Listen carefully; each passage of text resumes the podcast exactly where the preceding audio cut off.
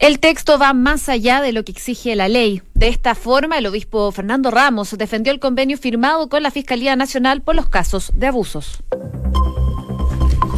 Una en punto, muy buenas tardes, ¿cómo están ustedes? Bienvenidos a una nueva edición de Noticias en Duna. Nico, ¿cómo estás? Muy bien, José, ¿cómo están? Muy, pero muy buenas tardes, ya cerrando la semana, una semana corta, pero cargada de noticias, por supuesto, que vamos a estar revisando este día viernes aquí en Duna, pero como siempre viendo lo que pasa con el tiempo. Un Santiago que ha estado nublado, pero con unas temperaturas bastante otoñales, ¿ah? Sí, 20 grados a esta hora de la tarde. Me agrada. Agradable. Es que yo soy más otoñista. Bueno, a mí me gusta más el verano, pero... Es que no digo inviernista, otoñista. Otoñista, sí, porque no bajan tanto las temperaturas. ¿Por qué puede ser otoñista y tiene que ser blanco, negro, inviernista o Tú eres gris, tú eres gris. o primaverista también. Primaverista también es una, es una, buena época. O que no te guste nada, bueno, ok.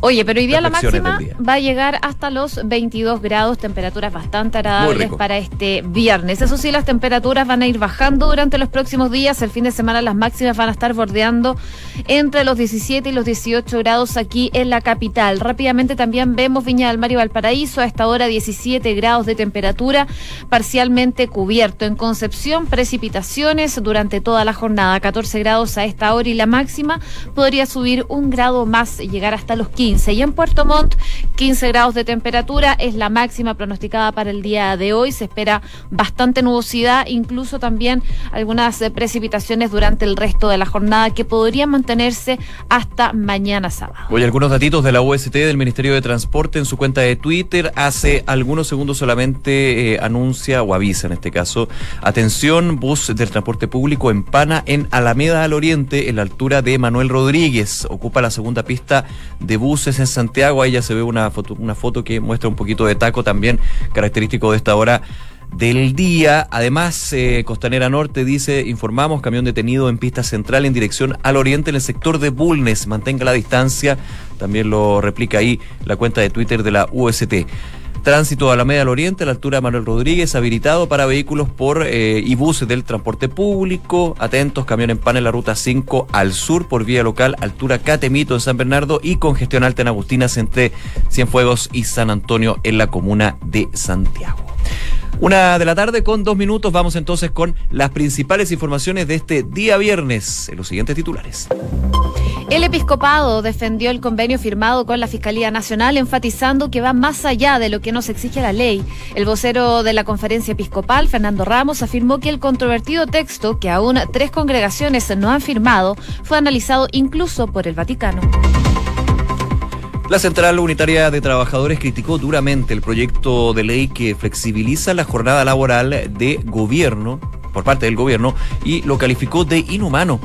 La presidenta de la CUT, Bárbara Figueroa, aseguró que la propuesta de adaptabilidad presentada es la peor que han conocido en el país. En el marco del caso Sename, la Fiscalía pidió penas de siete y tres años para los cuatro imputadas acusadas como autoras de los apremios ilegítimos a Villa. Los fiscales se presentaron acusaciones contra los cuatro funcionarios del CREAP Galvarino. Además, el Ministerio Público comunicó su decisión de no perseverar respecto de la ex directora del Sename, Marcela Labraña. Gobierno expulsó del país a otros 57 inmigrantes provenientes de Colombia, Perú y Bolivia. El Ministerio del Interior, el ministro del Interior, Andrés Chadwick, sostuvo que son extranjeros que ingresan como turistas, pero se mantienen en el país más allá de lo que dice la legislación y además tienen prontuario penal. Hoy el diputado Pepe Aud destapó la trastienda de la presencia de los hijos del presidente Sebastián Piñera en la gira asiática que se llevó a cabo hace unos días. El diputado dijo que desde el primer minuto consideró que la presencia de los hijos de Piñera no era correcta y que cuando le consultó al mandatario por su presencia, este le habría señalado que la decisión no estaba en la agenda y que él no la había tomado. Carabineros y los fiscalizadores cursaron 200 infracciones durante el primer día de restricción vehicular permanente de este año. A través de las cámaras de la OST se pudo comprobar además que gracias a la disminución de los automóviles bajaron los tiempos de viaje de los usuarios del transporte público. En Noticias del Mundo, el Grupo de Lima se va a reunir el día de hoy para analizar la compleja situación de Venezuela tras la Operación Libertad. Según informó la agencia AFP, se va a analizar la seguridad de Juan Guaidó y la del dirigente opositor Leopoldo López, quien el martes fue rescatado de su arresto domiciliario. El gobierno español va a limitar las actividades políticas del líder opositor venezolano Leopoldo López. El canciller de ese país, Josep Borrell, dijo que va a limitar las actividades políticas del líder opositor que se encuentra actualmente en calidad de huésped en la Embajada Española en Caracas. El desempleo en Estados Unidos cayó al 3,6%, la tasa más baja desde 1969. El Departamento de Trabajo también informó que la creación de empleo registró un total de 263 mil nuevos puestos, muy por encima de la expectativa de los analistas que estaba ubicada en los 200 mil. En el deporte, el chileno Cristian Garín derrotó esta mañana al alemán Alexander Zverev, número 3 del mundo, por 6-4, 5-7 y 7-5, instalándose así en las semifinales del ATP de Múnich.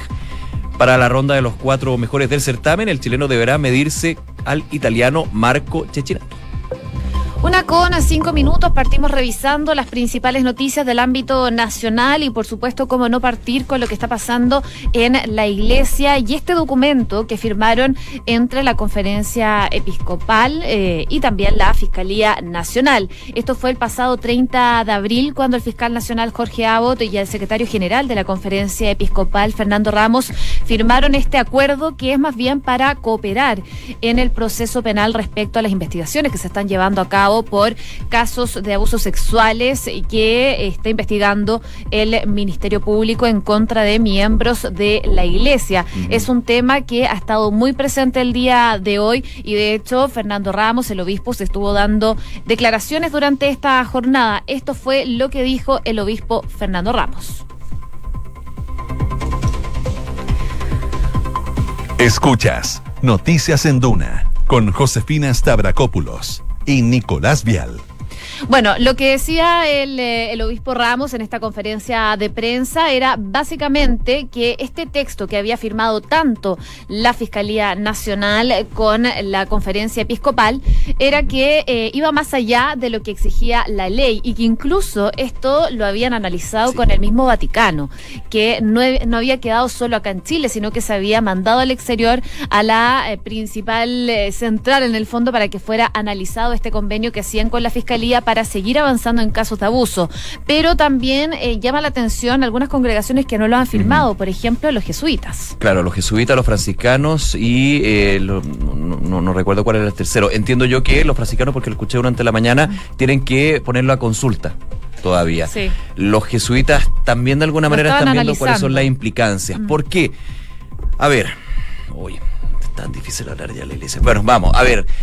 Eh, Monseñor Ramos dice algo que es cierto, va más allá de la ley. Esta colaboración que no es nueva, que el Ministerio Público de hecho lleva a cabo con varias instituciones, por ejemplo, eh, con eh, Carabineros en su minuto, para poder intercambiar información y para que las pesquisas, para que las investigaciones puedan, sean bastante más eh, fluidas. El tema es que el Monseñor, Monseñor Ramos dice lo siguiente, es el texto va más allá de lo que exige la ley. Es un poquito tarde ya para, no sé si ufanarse es la palabra, pero para arrogarse a eso en un tema que genera bastante discusión y bastantes dudas. De hecho, las víctimas de Carema, que son las más conocidas, las que alzan la voz a través de los medios públicos como las redes sociales, dicen que esto es casi eh, retroceder a todo lo que ha sido en términos de que las víctimas veían en la justicia y las investigaciones del Ministerio Público un avance bastante sideral con respecto a lo que fue el derecho canónico, donde justamente se están viendo eventuales delitos de encubrimiento. Eh, hay varios puntos de este convenio que hace la Iglesia Católica desde el punto de vista de los eh, sacerdotes diocesanos, digamos, los sacerdotes sin una congregación, pero son las congregaciones las que tienen que tomar la decisión si adscribir o no a esto. Hay dudas con respecto a si se inhabilita al Ministerio Público para hacer un allanamiento, por ejemplo, en sedes de la Iglesia, que recuerde usted, fue muy relevante para la investigación que se dio en la Fiscalía Regional de O'Higgins. Claro, ahora tenemos otro tema con la Fiscalía Regional de O'Higgins, el fiscal Emiliano Arias, pero en su minutos fue destacado justamente que el Ministerio Público allanara dependencias de la Catedral eh, Metropolitana, por ejemplo, donde se obtuvo mucha información, muchas cartas, muchos temas que están dentro de la investigación. Hay un punto que yo creo que es relevante Aquí se dice vamos a colaborar. Pero si ya se ha tenido que allanar a la Iglesia Católica, sede de la Iglesia Católica, cuando justamente el proceso de investigación dice necesito que usted me dé toda la información necesaria. Escuchemos las declaraciones eh, textuales que dio el obispo Ramos durante esta mañana. Hemos llegado a un texto de acuerdo que va más allá de lo que pide la ley. Nos exige más a nosotros, de manera que toda denuncia que afecta a niños, niñas y adolescentes en un tema referido a abuso sexual llegue a la Fiscalía Nacional. La legislación actualmente no nos exige bajo eh, algunas condiciones. Nosotros estamos dando un paso más de mayor cooperación. Con respecto a algunas congregaciones religiosas, nosotros la conferencia episcopal no tenemos jurisdicción sobre aspectos eh, disciplinarios y de administrativo interno de las congregaciones religiosas. Eh, lo estamos invitando para que suscriban, eh, hagan una adhesión a este convenio, cada uno la está estudiando y después cada congregación en forma individual, a través de su representante, tiene que suscribirlo. Ahí las palabras de Monseñor Ramos. Es positivo que se den pasos, es necesario que se den pasos, y pasos grandes, agigantados ya a esta altura, a nivel no solamente de la Iglesia Católica chilena, sino también universal. Pero cuando empezamos a ver que el persecutor hace convenios con el perseguido, porque hay que decirlo, hay que decirlo, el Ministerio Público tiene abiertas causas contra sacerdotes por eventuales crímenes de encubrimiento, y lo pongo así.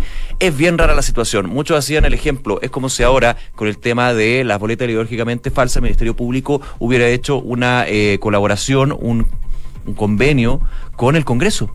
Entonces, el persecutor, el perseguido, perseguido que se entienda bien en el concepto, aquí todos son inocentes hasta que se muestre lo contrario, pero evidentemente, no sé, hay un punto, está bien que hable el señor Monseñor Ramos, que ponga, que ponga el porqué de este convenio, pero falta alguien más. ¿Quién? El fiscal nacional Jorge Agua. Sí, que también es la otra parte. Sí, muy importante, porque si el Ministerio Público está llevando a cabo investigaciones, se firman estos convenios, pero no se entregan los antecedentes y el porqué del convenio y cuáles fueron también las reuniones que llevaron a esta firma del convenio. Hay gente que le genera muchas dudas a este convenio, puede que estemos dudando de más, puede que efectivamente haga que las investigaciones sean mucho más ágiles, mucho más rápidas, que entregue la información, pero insisto, los allanamientos que se llevaron a cabo el año pasado fueron porque la iglesia chilena no había entregado toda la información, toda la documentación necesaria y vaya que se encontraron con cosas. Vaya. Así es, hoy día la principal noticia durante la mañana era por qué los jesuitas no habían suscrito este acuerdo, no solo los jesuitas, también los franciscanos y los mercedarios. Eh, según lo que decían desde los jesuitas era que querían más tiempo para poder analizar lo que implicaba este documento, que lo habían tenido recientemente y que no habían tenido el tiempo finalmente para analizarlo. Le preguntaron al obispo Ramos durante la conferencia de prensa eh, qué pasaba eh, con estos grupos finalmente que no habían firmado este texto y señaló que como conferencia episcopal no tienen jurisdicción sobre aspectos disciplinarios y administrativos eh, internos de las diferentes congregaciones religiosas, así que ellos no podían hablar por ello, sino que iban a tener que esperar eh, el tiempo necesario para que las distintas congregaciones pudieran analizar este texto y decidir si lo suscriben o no. Hay que ver entonces, insisto, falta eh, información, si se dan pasos, qué bueno que así sea, pero los convenios hay que verlo desde los distintos puntos de vista, si son efectivamente favorables a juicio de las víctimas, que son finalmente los que saben más de este tema, los que han tenido que sufrir más por este tema, los que finalmente han visto cómo durante 30, 40 años sus casos nunca se han visto desde el derecho canónico y finalmente tienen la esperanza de que en la justicia penal y civil se dé algo, tienen la justo derecho de alguna manera a dudar de esto. Que se entregue la información, está bien, pero hay que entregarla todo. Oye, solo para contextualizar, hay 166 investigaciones, 221 personas indagadas y 248 víctimas, datos que por supuesto no son menores. Entre los investigados figuran 152 sacerdotes, 10 obispos, 9 diáconos, 15 laicos y 8 personas sin información. Del total, 27 pertenecen a órdenes o congregaciones sin ser clérigos. Y en cuanto a las víctimas, víctimas, 131 son niñas, niños y adolescentes. Existen 35 adultos, mientras que respecto de 82 no existen mayores detalles. Son cifras que, por supuesto, llaman la atención y que se dan el marco entonces de la firma de este acuerdo entre la Fiscalía Nacional y eh, las distintas congregaciones. Mira, para cerrar eh, solamente, ¿ah? eh, a alguien le escuché esto y creo que también se va dando cuenta con este, este punto. La Iglesia Católica chilena como que da un paso y retrocede dos. Y eso justamente es de aquellos. Por ejemplo, Celestino Baos llegó como administrador apostólico y eh, las víctimas de Caradima dijeron que bien, que bien, estamos muy bien avanzando en este tema.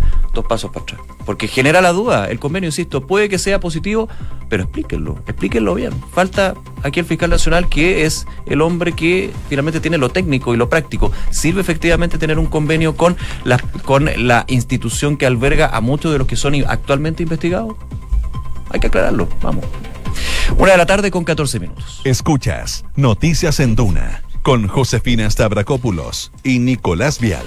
Querida Josefina, vamos eh, a Venezuela, pero no técnicamente a las fronteras de Venezuela, sino más bien a lo que han sido las definiciones del Grupo de Lima, un grupo que conforma también nuestro país, porque los cancilleres del Grupo de Lima sesionaron este viernes en carácter de urgencia, ya se había... Eh, eh, con, eh, agendado esta reunión eh, el último día, el día que antes del, del primero de mayo, de hecho, cuando bueno, cuando fue cuando fue la fase final, el inicio de la fase final de la Operación Libertad, según el presidente encargado Juan Guaidó. ¿Hay eh, alguna manera expectativa con respecto a las eh, definiciones que se dan del Grupo de Lima? Sin embargo, ese mismo día ya había un comunicado que señalaba que, manteniendo un poco la línea de esperar que se restituya la democracia, eh, claramente criticando lo que es la figura de usurpación por parte de Nicolás Maduro y apoyando también la figura, en este caso, de el que cree el Grupo de Lima es el presidente constitucional en este caso Juan Guaidó.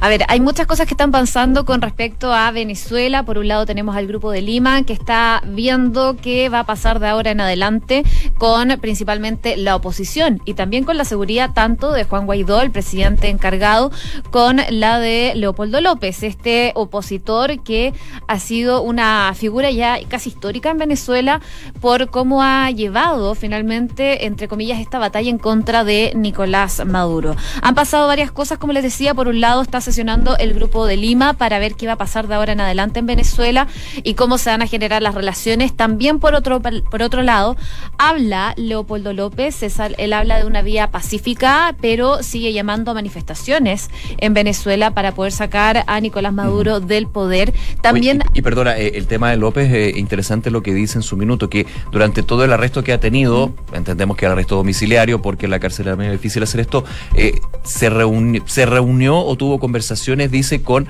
altos mandos de eh, las Fuerzas Armadas de Venezuela, que nuevamente nos pone en términos de la información, te guste o no, que quién está diciendo la verdad, o los chavistas o la oposición de Venezuela. Es que lo único objetivo finalmente en este caso es que eh, las Fuerzas Armadas tienen eh, el toro por las astas. Es nuevamente vuelve a ser el centro y la clave del levantamiento, claro, puede ser cívico, pero lo que necesita una facción es el levantamiento militar, el apoyo militar. Ya no ha habido especulaciones de todo tipo, desde que Vladimiro, Vladimiro Padrino también tuvo conversaciones con la oposición al chavismo y que en algún minuto se estaba fraguando la idea de que Nicolás Maduro agarrara un avión de hecho, leía por ahí a Jaime Bailey, escritor peruano, que decía que un avión que llevaba iba a llevar a la señora de Nicolás Maduro a Punta Cana también le iba a llevar a él. Bueno, y fue Rusia, al parecer, el que se interpuso ahí y le dijo a Nicolás Maduro, quédate en el país. Eso lo dice Estados Unidos, Mike Pompeo, ni más ni menos. Sí, bueno, en Estados Unidos también la situación, cómo barajar lo que pasa en Venezuela es bastante complicado. Por un lado está Donald Trump que dice, están todas las formas eh, arriba de la mesa, eh, incluso la militar, pero al parecer al interior, en el Pentágono, dicen, eh, paremos un poco ahí, porque si nos vamos por la vía militar, eh, podemos perder el apoyo de nuestros aliados, entre ellos también los que están dentro del grupo de Lima, que eh, con lo que Juan Guaidó podría perder un apoyo si es que llega a ser el presidente si van por la vía armada. Son muchas las cosas que se abren, las aristas que se abren en este tema. Y lo último que se sabe es que Donald Trump y Vladimir Putin estuvieron conversando sobre la situación que se vive en Venezuela. Primero, eh, ellos en concreto tenían esta conversación pactada para hablar de la desnuclearización en Corea del Norte, pero finalmente y debido a la actualidad, la conversación derivó en Venezuela, por supuesto. Hablarán de sus propios problemas porque están hablando de Corea del Norte, hablando de Venezuela. Eh, hay harto entre Rusia y Estados Unidos que está en el aire, pero bueno, nos imaginamos que sí. Bueno, lo que sale finalmente de esta conversación es que Rusia pidió y reiteró esta necesidad de una transición pacífica. Ellos, eh, según lo que sale de esta conversación, y lo que hablan personas que están al tanto de esta conversación es que eh, el pedido es que hagan una transición pacífica, lo que llama la atención igualmente porque hace algunos días veíamos cómo aviones rusos llegaban a, Venezuela. Mm. Bueno, se, han visto muchas cosas, se han dicho también muchas cosas, pero lo último que se sabe es que Donald Trump con Vladimir Putin estuvieron conversando entonces de esta situación. La portavoz de la Casa Blanca, por su parte, subrayó que el presidente estadounidense va a hacer lo que se requiera si es necesario. Lo vuelve a reiterar. Claro, siempre ha dicho que todas las cartas están en la mesa. Una de ellas es la que todos temen, que es la intervención militar extranjera. Pongámosle el segundo apellido, porque cuando uno habla de intervención militar piensa que es interno. Es distinto cuando hay una invasión. Y ahí dice uno, Estados Unidos sabe de invasiones, claro que sabe de invasiones. Entonces, ese es justamente como el lado más extremo. Por eso se ha llamado a la negociación política, que al parecer en Venezuela ya no tiene pie. Eh, la oposición, la oposición que yo entiendo, la oposición dice que no es la oposición, ¿en qué sentido? Me ha tocado entrevistar a eh, miembros de Voluntad Popular, por ejemplo, eh, representantes también de Juan Guaidó en Chile, que dice nosotros no somos oposición porque somos el gobierno somos el gobierno constitucional. Pero desde el punto de vista, ah, insisto, hay dos poderes. Está el presidente encargado de Venezuela y está el presidente que ocupa el Palacio de Miraflores. El problema sería que uno de los dos, que el otro buscara ocupar el Palacio de Miraflores y ahí justamente es lo que se quiere evitar, que haya un derramamiento de sangre, que es evidentemente algo que nadie quiere, pero siempre está a la orden del día. Han habido manifestaciones, eh, este alzamiento cívico-militar, Juan Guaidó ha llamado a eh, paros escalonados de los trabajadores hasta llegar a una huelga general y hay declaraciones para todo tipo. El día de ayer, recordemos, Maduro con un amplio contingente de eh, miembros del ejército y las altas autoridades de las Fuerzas Armadas dijo que iban a terminar con los golpistas. Y eso evidentemente va generando más tensión, no solamente en las calles, sino también en eh, las instituciones y por sobre todo en las declaraciones políticas que están en este minuto. Una con 21 minutos.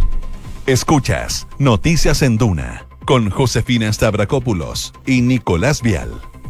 Y hay informaciones en cuanto al mercado laboral. Esto no tiene por el momento nada que ver con la reforma laboral o la modernización laboral, sino más bien con cifras que dan a conocer el día de hoy. Hablo de la encuesta Casen Mujer que midió las brechas que afectan a las mujeres en ámbitos como, por ejemplo, eh, la laboral, la pobreza, la maternidad y también la composición del hogar. Hay varias cifras que destacar en cuanto a esta medición. Una de ellas eh, fue bastante característica que reveló la medición fue que cuatro de cada diez hogares tienen jefaturas femeninas, el doble de lo que existía en 1990, y que el 73,4% de esos hogares son monoparentales, es decir, son liderados por madres solteras o mujeres que eh, son separadas. Habló respecto de este tema, dio la conferencia de prensa la subsecretaria de la Mujer y Equidad de Género, Carolina Cuevas, quien dice que hemos aumentado nuestro espacio, hemos aumentado el empoderamiento, pero si se cruza con los demás datos nos damos cuenta de que hay un desafío que es bastante grande en temas laborales, señaló entonces la subsecretaria cuya división estuvo a cargo de este levantamiento de datos. Oye, hay datos bien interesantes. ¿ah? Por ejemplo, uno que también eh, ha mostrado varias veces la encuesta de empleo del INE, por ejemplo, que la participación laboral femenina alcanza un 48,9%, mientras que la masculina llega a un 70%. Obviamente se eh, mantienen las brechas con respecto a participación femenina, pese a que en los últimos años este ítem, participación femenina en el mercado laboral, ha ido en aumento por necesidad obviamente y porque también ha habido un cambio en la mirada del el mercado laboral para acoger las necesidades de las mujeres. O sea, no puede ser posible que entre un hombre y una mujer, porque una mujer está en edad fértil, sea ya totalmente discriminada y que sea el hombre ya con ventaja pese a que las condiciones sean muy disímiles entre uno y otro. ¿Para qué hablar de los sueldos? Ese es otro tema.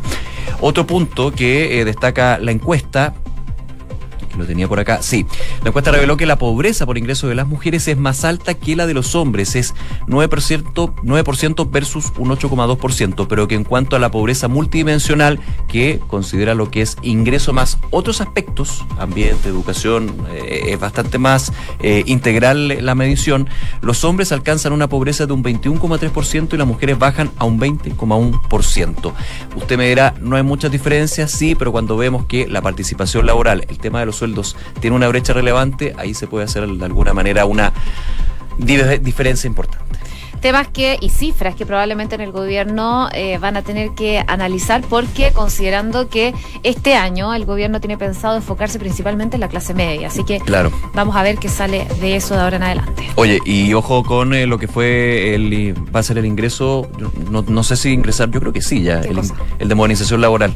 No. ¿No? Ya. Adaptabilidad, inclusión, hay varios temas no, eso va a ser después del 13 de mayo. Ah, tú no, no, se ingresa hoy día. No, la Cámara de Diputados del 13 de mayo. ¿Verdad que están en distrital? Perdón, no, ya. ¿Viste? Si tengo que tomarme el fin de semana, están en distrital, no está, no está abierto el Congreso, amigo Nicolás. Pero ya, ya se conoce el detalle. Ya, perdón, entonces el lunes una de la tarde con 24 minutos. Escuchas Noticias en Duna con Josefina Stavrakopoulos y Nicolás Vial. Súper perdido yo, ah, pero. Pero hay buenas noticias. El que no está perdido para nada es Cristian Garín, que la está rompiendo ahí. Oye, yo tenía.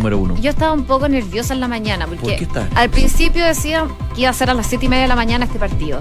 Después lo aplazaron por las lluvias en Berlín. Ya y eh, se iba a generar este enfrentamiento entre Cristian Garín y el número 3 del mundo. El número 3 del, muro, del mundo. Yo dije, ¿tendrá chances Cristian Garín? Y pucha que sí tuvo chances. Así es, pues, porque terminó 6-4, 5-7, 7-5. Un duelo que yo no lo vi, pero aquí me lo han comentado, estuvo increíble este en el ATP 250 de Múnich o München, como usted prefiera decirlo, el chileno se impuso al 3 del mundo salvando dos match points para avanzar a las semifinales de este ATP 250. Un eh, gran desempeño que ha tenido Karim no solamente en este ATP, sino también en el ATP de Barcelona, por ejemplo, que terminó eh, eliminado, pero en las últimas rondas y con un desempeño y partidazos que se han mandado que son muy importantes, porque claro, uno puede ganar partidos, pero lo importante también es ver el desarrollo a nivel deportivo que está teniendo, no solamente por lo físico, sino también desde la estrategia que vas haciendo en el juego y también el tema mental. Y eso es muy relevante porque son eh, chicos, no solamente me quedo con Karim, sino también con el de en tanque, en este, este caso con eh, Nico Yarri, que está mostrando que hay una madurez deportiva, hay también un círculo que lo está ayudando muchísimo para poder eh, mejorar en términos deportivos, físicos, mentales y por sobre todo profesionales y ganarle a tres del mundo evidentemente te da un golpe anímico súper importante para seguir con tu buen juego. Así que bien por Garín, bien por el tenis chileno, estos son los que la llevan ahora. Una con 26 minutos. Vamos con todas las informaciones en los siguientes titulares. El episcopado defendió el convenio firmado con la Fiscalía Nacional, enfatizando que va más allá de lo que nos exige la ley. El vocero de la conferencia episcopal, Fernando Ramos, afirmó que el controvertido texto, que aún tres congregaciones no firman, fue analizado incluso por el Vaticano. La Central Unitaria de Trabajadores criticó duramente el proyecto que adaptabiliza la jornada laboral del gobierno y califica de inhumano. La presidenta de la CUT, Bárbara Figueroa, aseguró que la propuesta presentada es la peor que hemos conocido en el país. El gobierno expulsó del país a otros 57 inmigrantes provenientes de Colombia, Perú y Bolivia. El ministro del Interior, Andrés Chadwick, sostuvo que son extranjeros que ingresan como turistas, pero se mantienen en el país más allá de lo que dice nuestra legislación y además tienen prontuario penal. Hoy el diputado Pepe Out destapó la trastienda de la presencia de los hijos de Sebastián Piñera en la gira asiática que se llevó a cabo hace unos días. El diputado dijo que desde el primer minuto consideró que la presencia de los hijos de Piñera, Sebastián y Cristóbal, no era correcta y que cuando le consultó al mandatario, este le habría señalado que la decisión no estaba en la agenda y que él no la había tomado. De Lima se reúne este viernes para analizar la compleja situación de Venezuela tras la Operación Libertad. Según informa la agencia AFP, se va a analizar la seguridad de Juan Guaidó y la del dirigente opositor Leopoldo López, quien el martes fue rescatado de su arresto domiciliario. El gobierno español, en tanto, va a limitar las actividades políticas del líder opositor venezolano Leopoldo López. El, el, canciller Josep Borrell dijo que va a limitar las actividades políticas de López, quien se encuentra en calidad de huésped de la Embajada Española en Caracas. Y el chileno Cristian Garín derrotó esta mañana al número 3 del mundo por 6-4, 5-7 y 7-5 y se instaló en las semifinales del ATP de Múnich. Para la ronda de los cuartos mejores del certamen, el chileno deberá medirse al italiano Marcos Cecchinato. Una de la tarde con 28 minutos. Credit Corp Capital pone a tu disposición un equipo de especialistas que te asesoran para hacer crecer, preservar y gestionar tu patrimonio. Son parte del grupo financiero Credit Corp con más de un siglo de trayectoria en Latinoamérica y más de 30 años en Chile. Credit Corp Capital, excelencia en inversiones.